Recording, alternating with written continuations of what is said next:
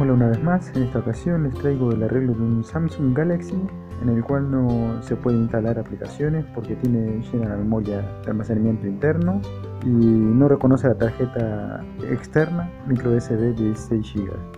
Al revisarlo me percaté también de que de vez en cuando dejaba de reconocer el chip de la compañía telefónica, por tanto fue lo primero que me puse a revisar. Rápidamente encontré que el problema estaba en el pin del lado derecho de donde hacía contacto el chip.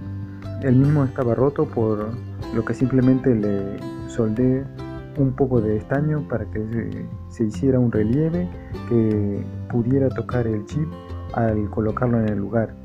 Aclaro que me di cuenta que alguien había roto el pin, probablemente sin intención. Eh, con lo que respecta a la micro SD, la persona que había intentado sacar el chip de la compañía telefónica había aplastado uno de los pins de contacto de la micro SD, por lo que al colocar la misma en su lugar no hacía contacto.